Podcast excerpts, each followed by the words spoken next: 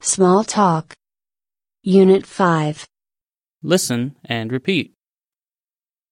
What food do you like in summer? I like watermelon.